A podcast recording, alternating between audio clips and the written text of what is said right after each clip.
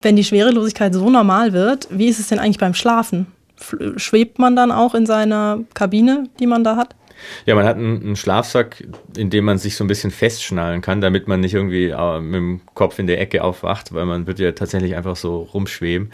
Und das ist was, an das man sich schon gewöhnen muss. Also ich habe so ein bisschen weniger lang geschlafen, ich habe weniger Schlaf gebraucht in der Schwerelosigkeit und ich habe auch ein bisschen flacher geschlafen. Mir hat es so ein bisschen gefehlt, mich umdrehen zu können, meine Muskeln zu dehnen. Und ich habe dann nach einer Weile rausgefunden, das geht ganz gut, wenn ich mir so Gummibänder anbringe in der Schlafkabine, wo ich dann mal die Knie hochstellen kann oder die Arme hochnehmen, einfach damit man sich so mal ein bisschen, ein bisschen strecken kann. Also ich habe mich selbst auch dabei erwischt, manchmal, dass ich mich umgedreht habe, auf die Seite gedreht habe, was natürlich Blödsinn ist, weil es überhaupt nichts bringt, wenn man schwebt. Aber als Mensch ist man da scheinbar scheinbar doch ein Gewohnheitstier.